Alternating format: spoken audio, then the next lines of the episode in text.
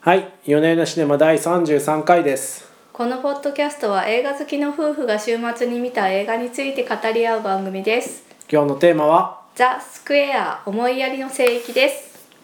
第70回カンヌ国際映画祭パルムドール受賞作品フレンチアルプスで起きたことのリューベン・オストルンド監督が現代社会の問題を毒のあるユーモアとともにあぶり出す意欲作です現代アート美術館のキュレーターであるクリスティアンは信頼と思いやりがテーマの展示「ザ・スクエア」の準備に取り掛かっていたある日路上で騙されてスリに遭ってしまいます彼が報復として取った行動が思わぬトラブルを引き起こしていきというお話です うん、なんかスウェーデン人なんでこう監督の名前噛みそうです ね。すいませんあまた大ち丈ょ夫っでとすか？喉が痛い。引き続きのど風邪ですあはい、難しい名前ですねリューベン・オストルンド監督はいで私前作の「フレンチ・アルプス」で起きたことっていうの見てないんですけどこれも大変話題になっていた作品でこれもカンヌのある視点部門で賞審査員賞を取ったーある視点感がしますね。ある視点このかこのスクエアも実はある視点感しますよねある視点感があんし。まりこうメインストリームの重厚な作品っていうよりはちょっとこう意地悪く違った方向から見ましたっていうようなうん。映画に見えましたいやーでもなんかカンヌカン僕的にはカンヌってやっぱこういうこういうのが取り上げられるのがいいなと思いますけどねあそーの本当ですか映画の構造自体にを挑んでるみたいな感じがしましてうね。んうんうん確かにこう意欲作っていうふうに言いましたけど本当にチャレンジングな作う品んだ、なっていう本ふう当非常に意欲的だと思いますよ。思いましたね。はい、結うん構あの、現代社会のそのな貧富のさ格差とか、うんうんうんうんあとまあ、スナップな人たちが持っている裏側に持っている偏見とか、うんあとはまあ今のバズマーケティングですよね。うあのん、ああ、はいソーシャルメディア YouTube でマーケティング、はい炎上マーケティングみたいなやよつりあねの過激な方向にそしてバそうズでれすばね何でもいいっていうような倫理観の欠如みたいうなんうんものとかそうですうね。んそうですね倫理観みたいなのは結構キーワードですねうん、っうんていうふうにあの人間があの持っているこう表面的な取り繕っていうるん欺瞞みたいなものをあぶり出していくよううなん映画になっています。そうですねうん、そうですねはい、うんただなんかその欺瞞をあぶり出すとものすごいこううん重い、重いなんですかね、うん立派な作品な感じしますけどこの作品こうなんかなんですかね軽快さとかいうか、うんクリアさというかなんかあのクリーンなミハイル・ハネケっていう感じです ね。ミハイル・ハネケっていうすごく性格の悪いね陰湿な感 じの映画を撮ってくる映画監督さんがいるんですけれども嫌な気分にいつもさせられるんです けどまあそのハネケさんのちょっと鋭さはそのままに、うんあの陰湿な感じっていうのは取り除かれたちょっとクリーンな感じのうん、うんはいそうですねまあ嫌んなですかね感じですね。まあアイロニカルな そうですねあの、アはいイ、ロニカルな目皮線肉が効いたはい、ちょっとユーモアのあるそうそうそう作品アイにロなっニカていルなま目す。線がクールなトーンでずっと描かれてるみたいな感じですよね。ねはいそうテテーマもそうなんですけどやっぱこのカットアップされたかのようなこの映画全体の構造が結構チャレンジングだなと新鮮だなと思いまして、なんかこうそうですね一つのストーリーを掘り下げていくっていうそもうのそうじゃなくてあのいくつかの断片をうんつないでるような映画なんですよね。主戦がないんですよね。うん、まああの、うんテーマとしては割とつなあのつながっているところではあるんですけれども、あの一個一個のエピソードがつながってるわけじゃないというのが面白いなって思いましたう。ん、で割と放り投げっぱなしみたいなのそうがですね最後も「えそれで終わりなの?」みたういな、んもう絶対終こうわりでした伏よね線回収しないだろうなっていうのを覚悟していたらやっぱり回収されなかったってうんいや伏線みたいなものないですよねそうですうね。んそうなんですよね、うんそうなんですよねそのなんていうかこのバラバラの断片が進むうんというこの構造がでもバラバラなんだけど共通のテーマでさっきのそのアイロニカルなそのリ、うんアートと現実とか、うん倫理観とうんなんかエゴとかうんうん人の人の弱いくて流されちゃうところとかう、んうんというのとあと、まあ、スクエアのモチーフですよね四角が要所要所にできて階段を上るところとか。ああそうですね、うん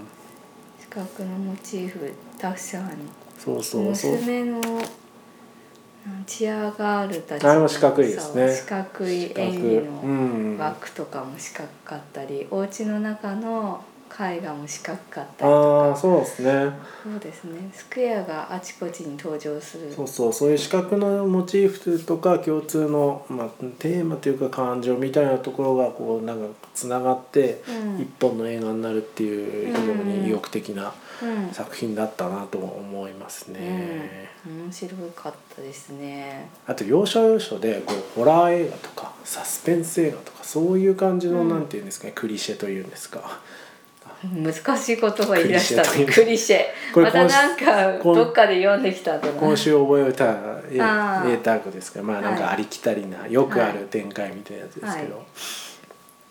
なんかそういうホラー映画で使われるようななんですかね次こう何者か怖いものが来るぞみたいな演出とか、うんうんあの前半でその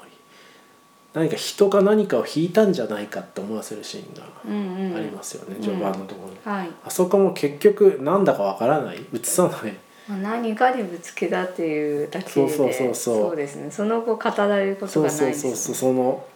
何が起きたかをあえて語らないからこそこうねうん何の恐怖が残るみたいなうんうん、そういう演出があったりとあんまこうそういう組み合わせてないなと思いました。うん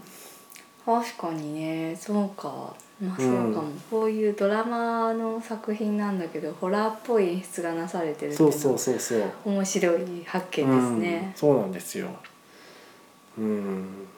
そうですね。なんか序盤はままだ展開がよく分かんなかったから、こう最初スリに合いまして。うんまあ、その中に iPhone ががなんかスマホが入ってまして、うん GPS でこうね、うん盗んだ人がの家が特定されて行ってみるとそこはまあ低所得地域で、うんで移民とかがねうん多く住そうんででるす地ね域なんですよね。で何らか逃げる時に、うんチンピラに絡まれそうになって逃げる時に引いちゃったんじゃないかうんでそこでこうそれがストーリーになるのかなと思ったんですよ、そのうん巻き込まれ型のはいサスペンスになるのかなと思ったら全くそうはならないっていうのはすごいですよねあれ。うん本当ですよね。うんそう確かにそういった演出も面白いなと。うん、そうなんですよ結構ねなんかこうそうですね見てるものの次こう来るだろうっていうのは毎回毎回裏切っていくっていう感じがしましたねうんなるうんほど。私の注目したところとしては、はいその引いちゃったんじゃないかっていう前にですうね、んあの部下のあの男の子と一緒に。うんうんまあ、このクリスチャン上司なんですけども、うんうんうんうんまあ、オフィスの中でうん iPhone 探したらこう貧困地域が見つかってちょっとうんここのアパート行ってチラシ配りましょうよみたいなうん感言っじてで、ましたねやってなんまかし2た人ねで盛り上がるんですよ。うんでクリスチャンはえー、とまあなんかイケてる上司みたいなね雰囲気なんですよねちょっとこうそうですねまあ、中年なんだけどあのおしゃれだし、うんあのうん部下ともフランクに友達みたいな関係で話すよみたいな雰囲気を漂わせているんだけれども、うんえっとまあ、それでテスラでねテスラテスラ乗ってるんテですスラよ乗ってたテスラ、まあ、今一番イケてる車なわけですよ、うんそうねそうねうんねぶ文化層が大好きなテスラ。うんうんテスラでであのジャスティスをねジャスティスかけて爆た音で聞きながら、はい、行ってノリノリで行くんだけれども、まあ、その現場に着いた瞬間にあの部下が「いや俺やらないし俺車見てるんで」ってうん言い出すわけですよ。うんでそれまではフランクな上司だったクリスチャンが「いやいやこ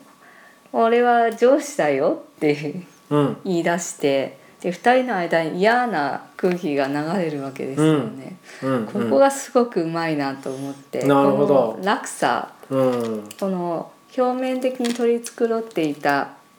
ところの欺瞞をですね、ここの狭い車の中っていう空間でこうじわじわと炙っていくっていうところがすごいうまいなって思いました。うんこう人間なれしてもこういうね嫌な瞬間ってあると思うんですねああやっちゃった とかなんかこれまで取り繕ってきたのになんかこう急になんか詰められてるなみたいうなん時にこう口の中に嫌なものが広がる瞬間ってあると思うんですけれ どもはいうんうんなんかその1対1で詰められた時の嫌さ加減うんっていうのをものすごくうんうまくやってるんですよね。この後であのアンっていうですねアメリカ人の記者の女の子と、はいはいはいまあクリスチャンがですねあのパー一ティ夜ーをを、はいね、パーティーにね一夜を過ごしてしまいまはしい、騒いでその後で一夜をそ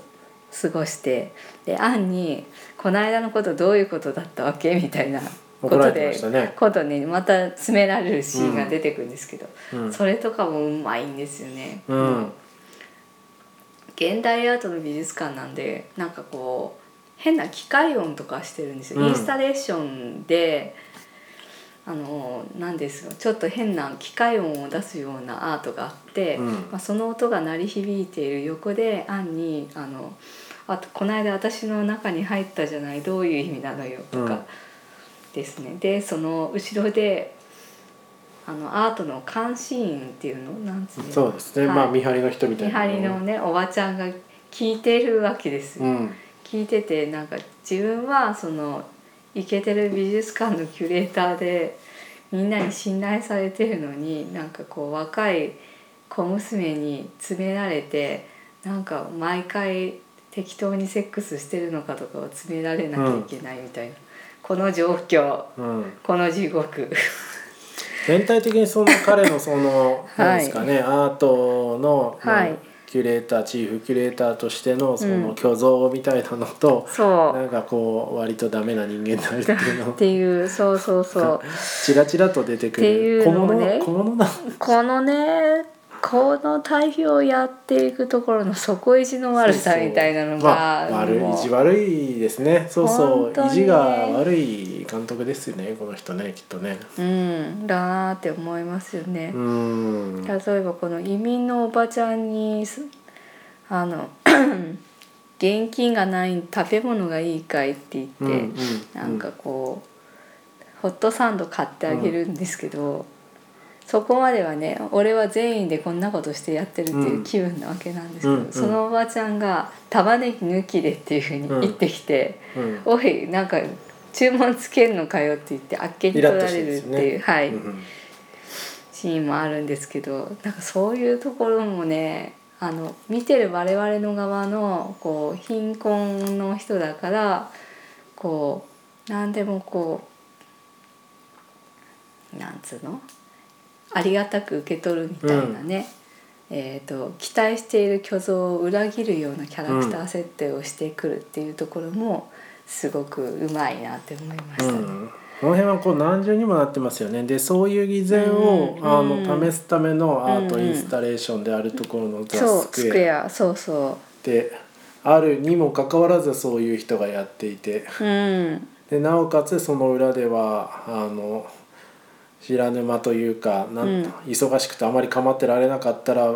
炎上マーケティングの YouTube うんが作られて、うんうんもうさ散々散々広まっちゃったみたいな話とか。うんうんそうなんですよねなんかネジが外れてる感じですよみんなねちょっとずつそうなんですよこれもねなんかこ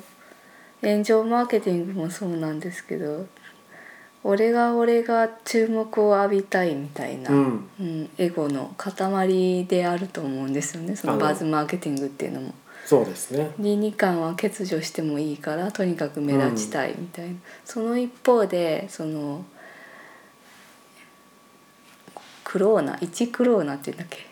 あのスウェーデンのそうお金の話ですそうね。はいはいはいメチクローナクレーティっていうような貧困のものにはみんな目を背けて誰も目を向けない、うんうん知らぬふりをしているうんみたいなところも対比として描かれていて、この辺りもすごく面白いなと思うんですよね。結構いろいろいいろんな方向に皮肉が飛んでますね。そうあとね猿人間のパフォーマンスですよねあれもすごかったですあれもね。ねすこれはこれすごいなって思うあれすごいですよ。しかも長いんですよねあのカ ッそうな長い ト。うん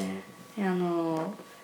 これは現代アートのパフォーマンスですって言ってあの猿の真似をしたね男性がうん。登場するんです、予告編ねとかでもちらっと出てくるシはいーンであすのね。すごく豪華なね宮殿内のパーティーで、うんまあ、来てる人たちもねあの上流階級というかちょっとおま金あ持スちノーの、プなはい、方ヤたッピちーでヤすッとピ。ーたちですね。はい、ヤッピーってヤッピーって死語だろうってヤッピーは死後を超えて現代も生き残る用語です。あそうですか死後を超えました。はい、まあ、はいそうかもしれないはいでえっ、とまあそういった方たちがですね、まあ、最初は「うふふ面白いわね」みたいな感じでクスクス笑いながら見てるんですよ安全な、みんね安全な自分の安全がね保障されてると思ってるうちはそうクスクス笑っているかってやつですね。そうがえっ、と彼が、まあ、いつまでたってもそれをやめなくて、うんだんだんとこう場を効率化せるような空気になっていくんですよね。うんうんううん。ん、まあ他のアーティストをこう叩いたりとか、ううんん、髪の毛引っ張ったりとかね。で最後にはまああのそこのパーティーにいた女性をレイプしようとしだすうん。でそこでまあ他の参加者たちがしかもおじいちゃんみたいな人おがじやいっちとゃんみたいな人がねやってきて「やつを殺せ!」みたいな感じでみんなこう自分の本性がむき出しになっていくっていう、しかもあの醜いシーンでこうおじいちゃんみたいな人が行ってやっとうん2番手3番手出てやってくるってあたりがこうね小物感が。ああーのな場にいんる人かたちそうかもこの傍中観者っていそううそうそうのそがう一つテーマかもしれなないるべですね。く関わり合いになりたくないなっていう、うん、みんな見て見ぬふりをしているそうそ傍観者であるそうなんですよ。トラブルに巻き込まれまいとしているっていうようなところ、ここに自分がいたらどうだろうっていうふうに想像してしまうような嫌な空気っていういのやが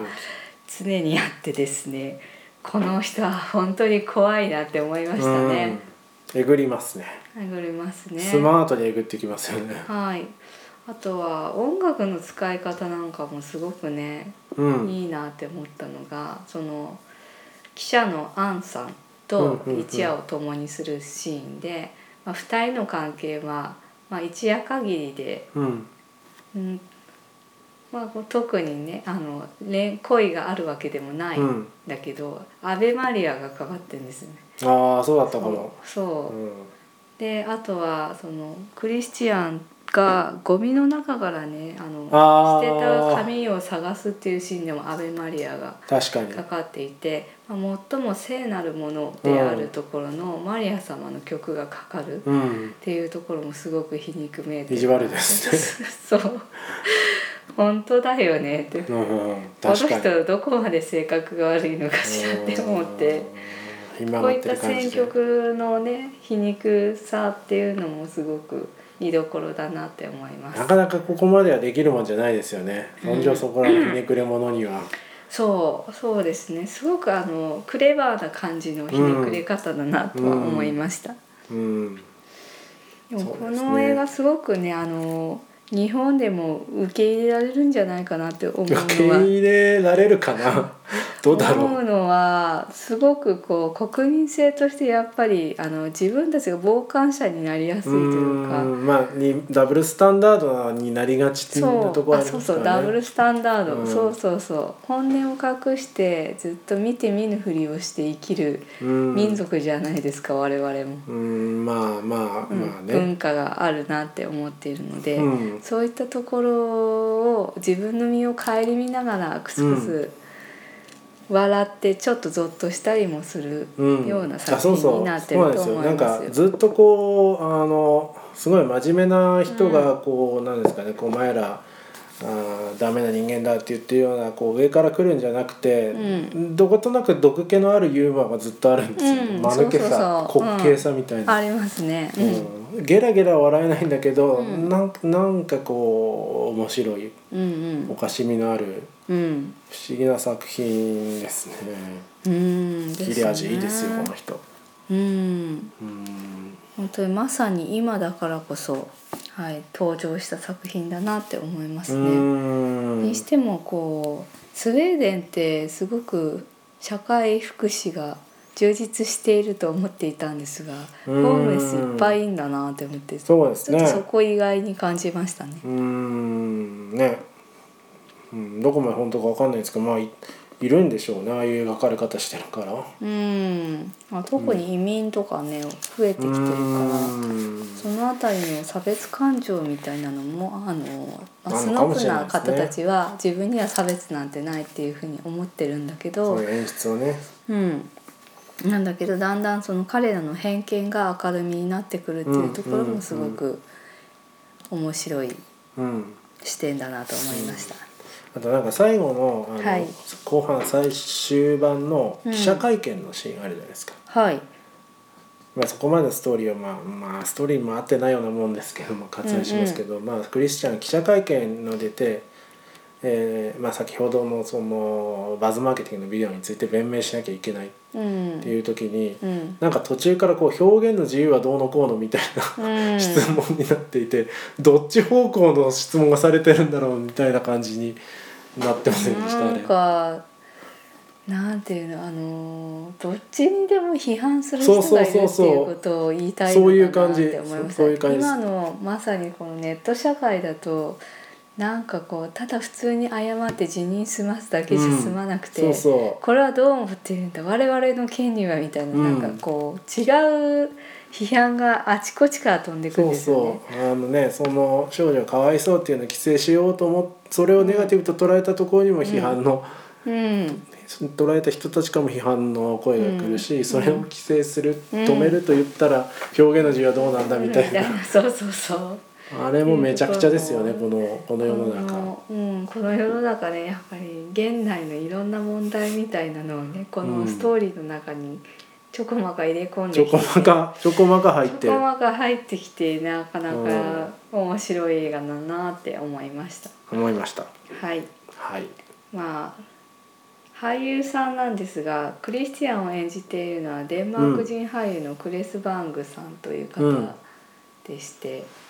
うんこの「ドラゴンタトゥーの女」の最新作にも出演が決まっていると。へさっえ。あそうなんですね。で、えー、とアンを演じているのはエリバエリザベス・モスっていう女優さんで、はい。えー、とこの方は今うんとなんかこうテレビシリーズのドラマに出てですねゴールデングローブ賞とかにもノミネートされていてうん今 うんうんうんアメリカでは注目が上がってきている女優さんですね。なるほど。なるほど。で監督はその名前のよ噛め噛んじゃうスウェーデン人。患者リューベン・オストルンドさんう